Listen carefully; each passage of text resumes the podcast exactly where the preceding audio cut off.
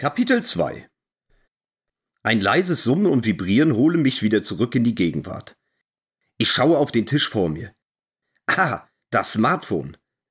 Wer könnte denn jetzt etwas von mir wollen? Ich bin schließlich im Urlaub. Die können mich alle mal. Egal. Die Neugier ist einfach zu groß. Unmöglich, sich ihr dauerhaft zu widersetzen. Also Display entsperren und und och nö, Werbung oder so etwas ähnliches.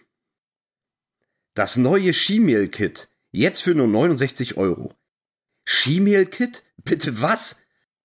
Eine Mischung aus Übelkeit und Entlarvung befällt mich.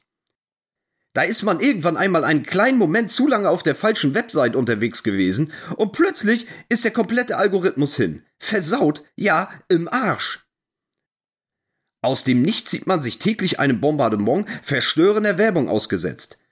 Schlimmer noch, urplötzlich entscheiden Multimilliarden Internetkonzerne mit Hilfe der manipulativsten Software, was einem gefällt, gefallen könnte oder eben auch nicht. Ich möchte nicht, dass ihr mir sagt, wer ich sein soll. Ich habe die Freiheit, der zu sein, der ich sein möchte. Weise Worte eines weisen Mannes. Vor vielen Jahrzehnten sprach sie der bis heute wohl größte Sportler, den dieser Planet je gesehen hat, sprach sie Muhammad Ali in die Mikrofone und Kameras der Weltpresse. Zwei Sätze, die bei mir hängen geblieben sind. Zwei Sätze, die doch passen, oder? Ja, gut, bei Ali ging es um Freiheit, die Gleichheit der Rassen und sicher vieles mehr.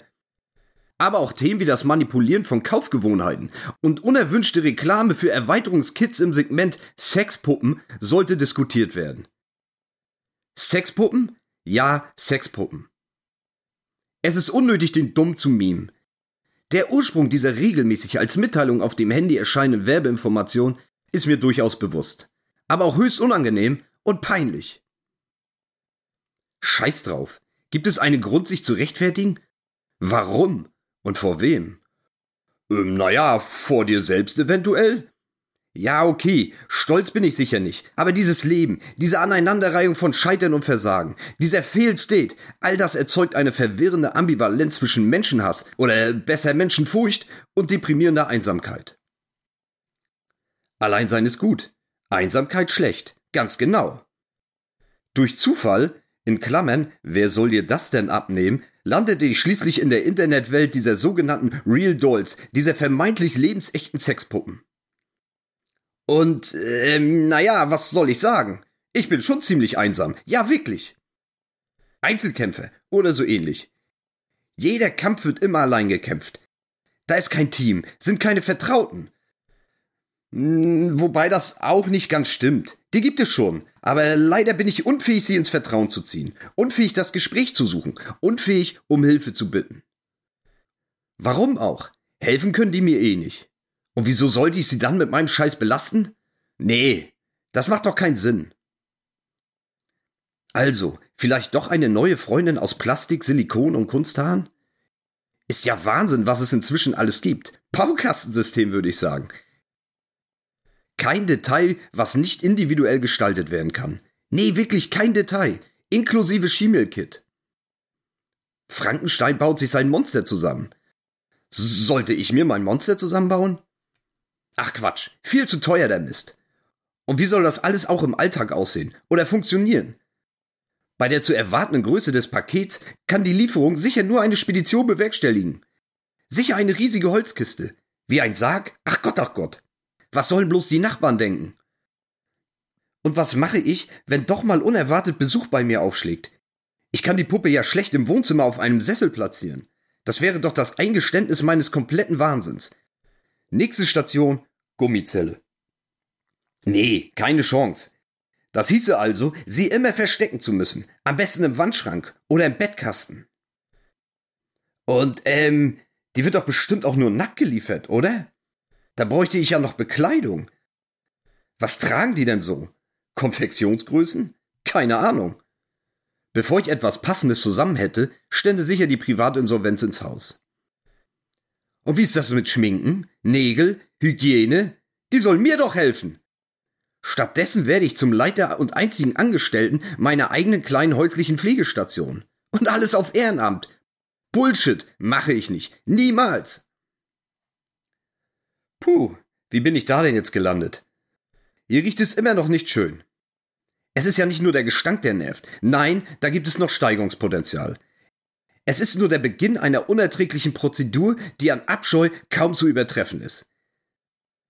Dem ersten nasalen Schock folgt die bittere Erkenntnis, besser die Frage, wer macht denn am Ende diesen unappetitlichen Tank der Chemietoilette wieder leer? Ähm, Freiwillige dürfen gerne einen Schritt vortreten. Bitte, bitte, bitte. Und wer kommt überhaupt auf diese aberwitzige Idee, Exkremente in einem Kübel zu sammeln und längere Zeit darin zu speichern? Was kommt als nächstes? Einwecken? Tupperware? Ach Gott, ach Gott. Ist das nicht alles ein Fall für das Gesundheitsamt? Womöglich für den Seuchenschutz, den Kampfmittelräumdienst? Da entstehen doch am Ende Kulturen von Bakterien, Würmern, Viren, Keimen und so weiter, die schließlich alles Irdische irgendwann verschwinden lassen. Ich raff's einfach nicht. Die Entleerung ist wirklich eines der unwürdigsten Rituale, denen ich mich jemals unterziehen musste. Flüssiges? Alles kein Problem. Aber die Feststoffe, eklig, widerlich, grässlich. Regelmäßig plumpsen sie unkontrollierbar an das Ausgussbecken und erzeugen Fontänen aus Pisse, Scheiße und chemisch behandeltem Wasser. Keine Chance, unbefleckt davon zu kommen. Unmöglich, absolut unmöglich. Nun gut, derartige Problembewältigung überlasse ich lieber meinem zukünftigen Ich. Heute ist erst einmal heute, und wer weiß schon, was die Zukunft alles für mich bereithält. Den Gestank sollte ich in etwa einer halben Stunde auch weggeschnüffelt haben. Dann ist die Luft wieder rein. Oder nur menschlich gefiltert? Keine Ahnung. Es wird Zeit, sich auf das Wesentliche zu konzentrieren. Heute ist der 3. Oktober 2023. Tag der deutschen Einheit. Ja klar, das weiß selbst ich. Aber viel wichtiger, in zwei Tagen habe ich Geburtstag. Den deprimierenden, desillusionierenden, frustrierenden 43. Mehr als das Entleeren von Chemietoiletten auf Campingplätzen hasse ich nur noch mich selbst und Geburtstage. Ähm, also meine eigenen natürlich. Nichts ist mir unangenehmer als im Mittelpunkt zu stehen, den ganzen Tag Hände zu schütteln und ständig Glückwunschnachrichten auf dem Handy beantworten zu müssen. Danke hier, danke da, danke, danke, danke. Glückwünsche? Wofür eigentlich? Ich weiß es nicht. Habe ich mich wie Mao auf einen langen Marsch begeben? Wie Andi Brehme im WM-Finale den entscheidenden Elfer versenkt? Oder bin ich mit einer Cessna auf dem Roten Platz in Moskau gelandet? Nix. Fehlanzeige. All das wird nie in meiner Vita auftauchen. Kompetitiv bin ich ausschließlich beim Thema Alkohol, dem illegalen Download von Sexfilmchen und Lügen. Lügen? Ja, ganz genau Lügen. Richard Nixon kommt mir in den Sinn. Ich muss schmunzeln. Hihi, haha, hoho. Naja, viel auf die Kette habe ich in diesem Leben offensichtlich nicht bekommen. Nee, offensichtlich nicht. Da ist er wieder, der Versager, der Failed State. 43? Zu Zeiten des Mittelalters wäre ich inzwischen wohl schon Dorfältester. Ein zahnloser Methusalem.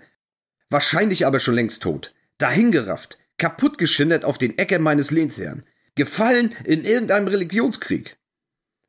Für einen frühen Tod bedarf es offensichtlich gar keinem Nikotin, keine Plastebiere aus dem Discounter oder dieses ganze mit Zucker überfrachtete Zeug. Am Ende in einen anonymen Loch verscharrt. Gott, ist das traurig. Seit ich an meinem 30. Ehrentag in einem anstößigen, aufblasbaren Kostüm vor dem örtlichen Rathaus stand und mit einem völlig dysfunktionalen Besen, Sägespäne und ähnliches Zeug zur Belustigung aller Anwesenden einige davon nennen sich wohl Freunde, zusammenfegen musste, mache ich mich eh jedes Jahr aus dem Staub. Sollen die ihre Gaudi doch ohne mich veranstalten?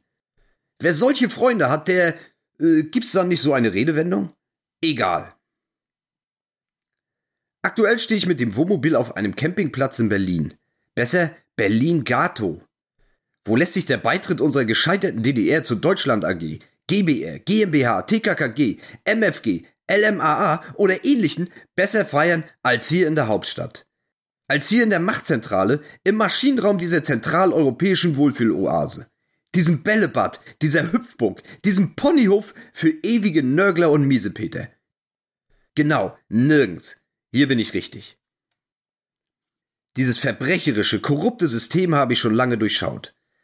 Ein erlesener Haufen vom Bierkonzern und er wandert sämtliche Monopol- und Kartellregeln und teilt sich die Herrschaft nach seinem Gutdünken auf.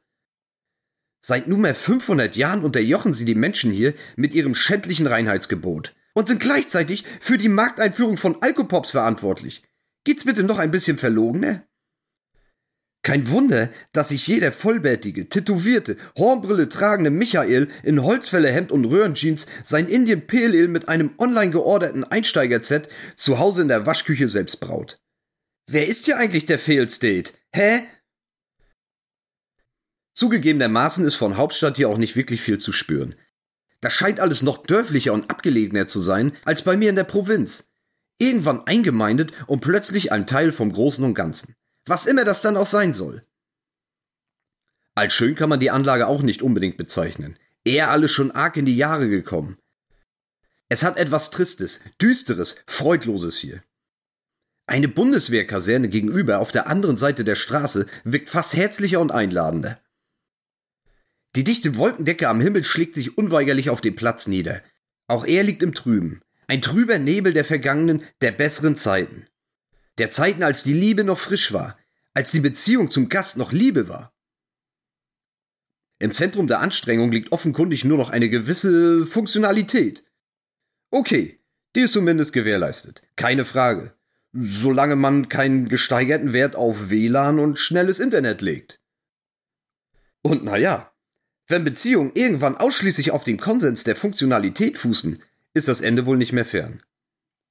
Hingabe zum Detail ist hier jedenfalls nicht zu erkennen. Oder sie ist gut getarnt, sehr gut getarnt. Am Ende muss die geografische Nähe zum Zentrum der Macht als Verkaufsargument augenscheinlich ausreichen. Lage, Lage, Lage, sagt man doch so, oder? Urlaubsfeeling will auch nicht so recht aufkommen. Nicht, dass ich es nicht wollte oder zuließe. Aber der Kopf, dieser konfuse Scheißkopf, er lässt mich nicht in Ruhe, macht, was er will. Bräuchte ich ihn nicht, ich, ähm, egal. Seit fast einem Jahr geht das nun schon so. Aus Lethargie und Schwermut holen mich, wenn überhaupt, nur noch die absurdesten Tagträume und Liebesfantasien heraus. Momentan schwärme ich wahlweise für eine junge Autorin, eine Tatortkommissarin, eine Podcasterin aus der Heimat und neuerdings auch noch für die 17-jährige Nachbarstochter. 17? Ja, scheiße, ich weiß. Aus pathologisch wird justiziabel. Zum Glück kann man für seine Gedanken noch nicht weggesperrt werden. Ach Gott, ach Gott, was für ein Trauerspiel. Und wer bei Wahlweise die Wahl trifft, ist mir übrigens auch nicht klar. Ich bin es sicher nicht. Das sollte alles überhaupt nicht da sein. Ständig die verrücktesten Fiktionen, ständig beim Kreieren der wildesten Fantasien, ständig in Gedanken verloren, unwiederbringlich verloren abgestürzt und abgesoffen, irgendwo im Bermuda-Dreieck meiner Empfindung. Angesogen und verschlungen durch die Gravitation unendlich vieler schwarzer Löcher. Und all das konzentriert sich auf den Bereich zwischen meinen Ohren. Oder halt so ähnlich. Oder noch viel, viel dramatischer. Viel mehr Pathos. Wie alt bin ich eigentlich? 13 oder was? Nee, fast 43. Ach, halt die Fresse, du Spinner. Auf jedes Hoch folgt bekanntermaßen das nächste Tief. Ja, das ist meist so im Leben. Aber sicher nicht so. Nee, sicher nicht so. Alles fühlt sich an wie ein Tritt in den Bauch. So einer mit Anlauf. Emotional vollständig zertrümmert. Als am 21. März 1988 der US-Amerikaner Tony Tubbs in einen Boxring stieg, um gegen seinen Landsmann Mike Tyson die höchste Krone des Sports, den Titel des Heavyweight Champion of the World zu erringen und er in der zweiten Runde schwer ausgenockt wurde, fragten ihn anschließend anwesende Journalisten, welcher Schlag denn am meisten wehgetan hätte. Tubbs antwortete kurz, aber präzise.